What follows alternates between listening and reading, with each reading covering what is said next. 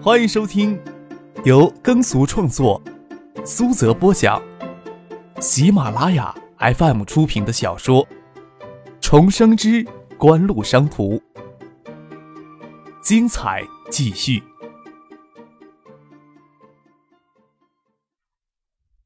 第三百二十四集。景湖的决心也是巨大的。除了硅谷的 ESS 之外，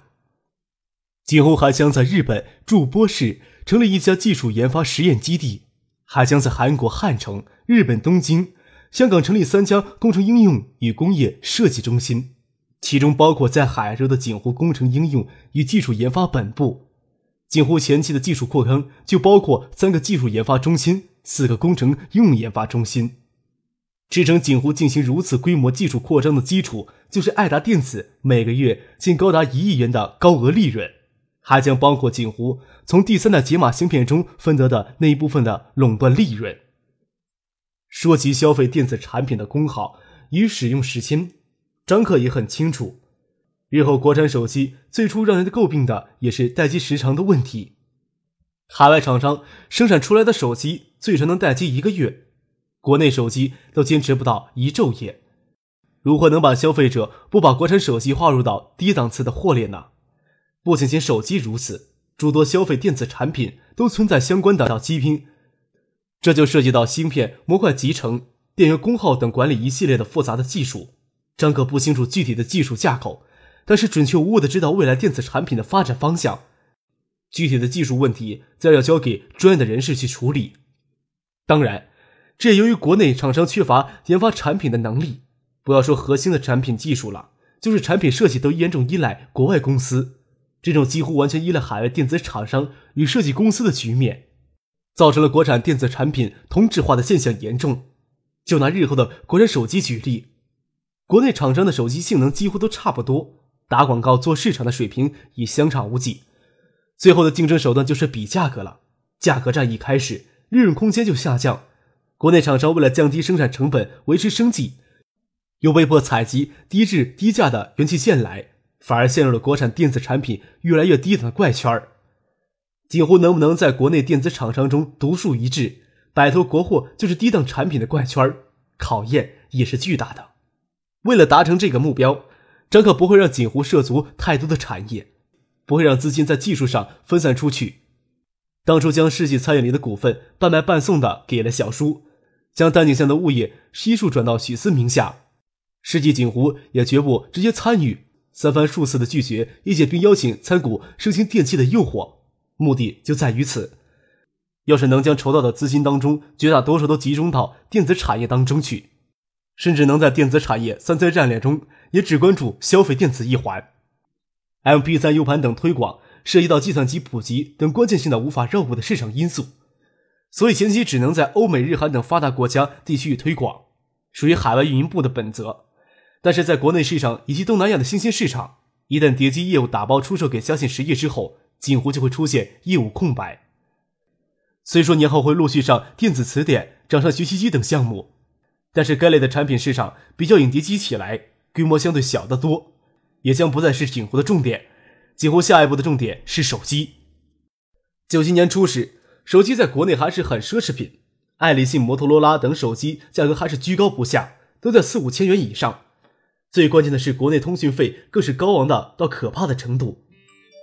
开号办卡费用才刚刚降到两千元以下。以后的月租费、每分钟通话费以及城市间的漫游费，将国内绝大多数的消费者都拒之在消费手机的门槛之外。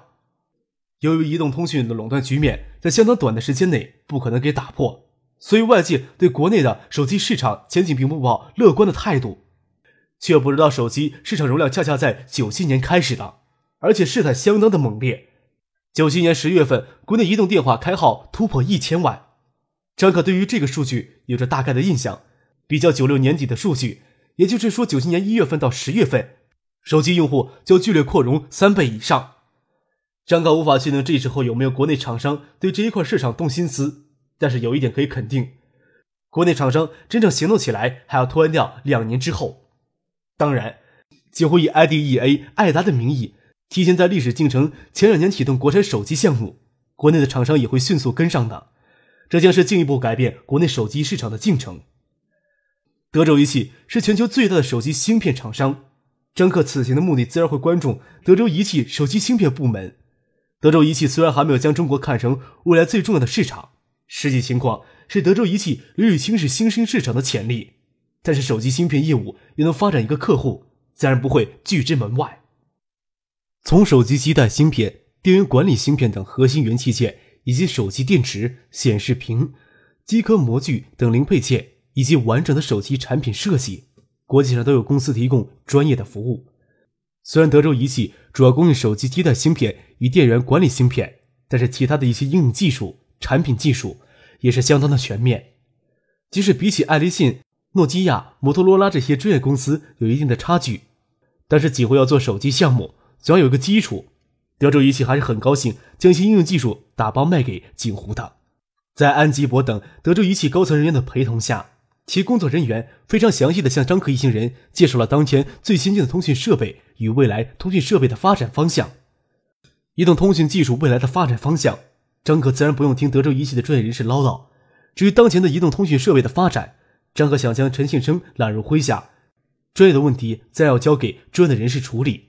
张克便直接透露有意在陈信生与德州聘书任期满之后，将其聘入锦湖。张克提供的说辞是：锦湖的目标啊，就是要做大中华区的最大的消费电子商。在这个过程当中，德州仪器对锦湖的作用越来越强了。言外之意就是说，锦湖对德州仪器的技术资源依赖会越来越重，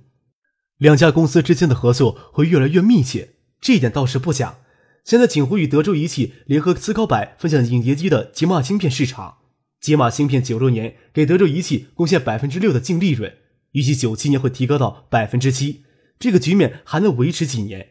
之外，包括影碟机进行项目上的合作，预计能给德州仪器贡献约百分之零点五的净利润。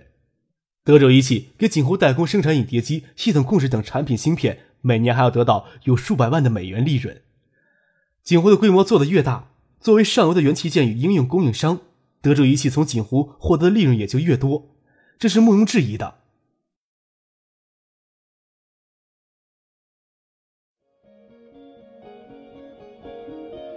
您正在收听的是由喜马拉雅 FM 出品的《重生之官路商途》。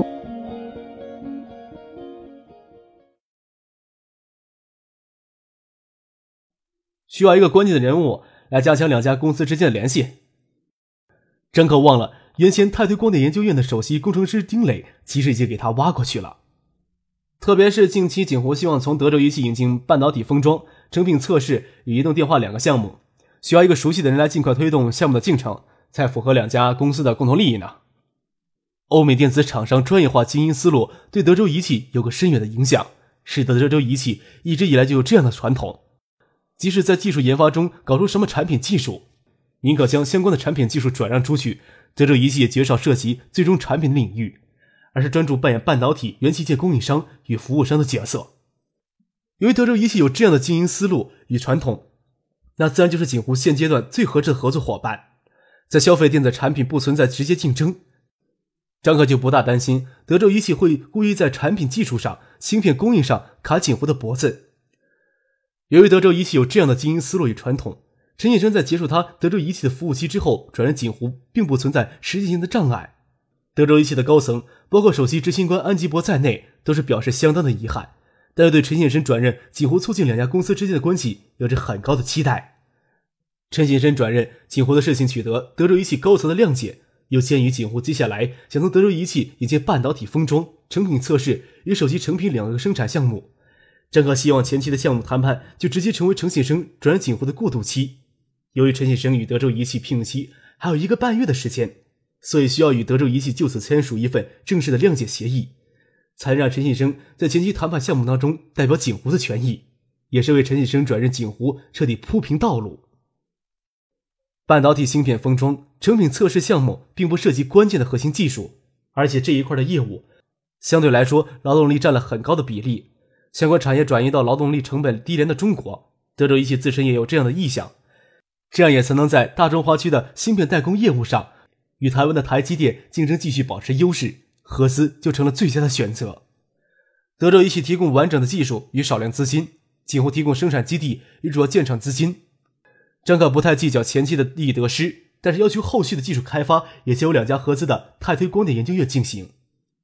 大不了泰推光电研究院正式更名为泰推微电子与光电技术研究院，绝不希望等到现在的封装技术过时之后，还要从德州仪器重新引进新的技术。德州仪器除了专精手机基带芯片技术之外，手里还有完整的手机产品技术。但是这些产品技术与诺基亚、摩托罗拉、爱立信这些专业手机生产出来的电子厂商相比，整整要落后一代。按照德州仪器一贯的经营思路，他们绝对不会对景湖吝啬他们的手机产品技术，不涉及核心技术的转让。通过美国国家审查也是会有什么麻烦的。但是拿德州仪器手机产品技术组装出来的原型机，张可无法从技术上给予什么评价。但是从直观上，跟移动通讯模拟信号时代的大哥大有一拼。今后十年，手机产品设计的思路永远都聚焦在三个词汇上：大方、雅致、时尚。德州仪器手机产品拼装出来的原型机，离上述要求差距有十万八千里之遥。所谓聊胜于无，由于大哥大相媲美的全套手机产品，总比什么都没强。除了选择与德州仪器合作之外，张可根本就没有信心从诺基亚、摩托罗拉、爱立信等手机厂商里拿到产品样本。看到国外手机厂商在国内掠夺市场成性，国内厂商不可能不动心。但是国产手机迟迟无法推出，原因是多方面的。有一点是可以肯定的，就是跟这些海外手机厂商封锁与压制有着很大的关系。当然，仅这些技术是不够的。张克并不奢望拿手机基带芯片技术，那绝对是奢望。但是手机电源管理技术，张克也不奢望能拿到德州的最新技术，哪怕落后两代的技术也行。毕竟。这一技术不仅手机会用到，对 MP3 等消费电子产品都有触碰类的作用。有相关的技术基础，陈海章领导的 ESS 公关小组就可以节约宝贵的技术研发时间。德州仪器也不愁景湖掏不出钱来，景湖在第三代解码芯片上所占的权益，保证他们在相当长的一段时间里有相当强的支付能力。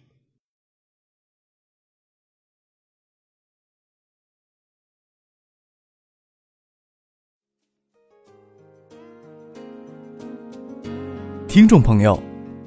本集播讲完毕，感谢您的收听。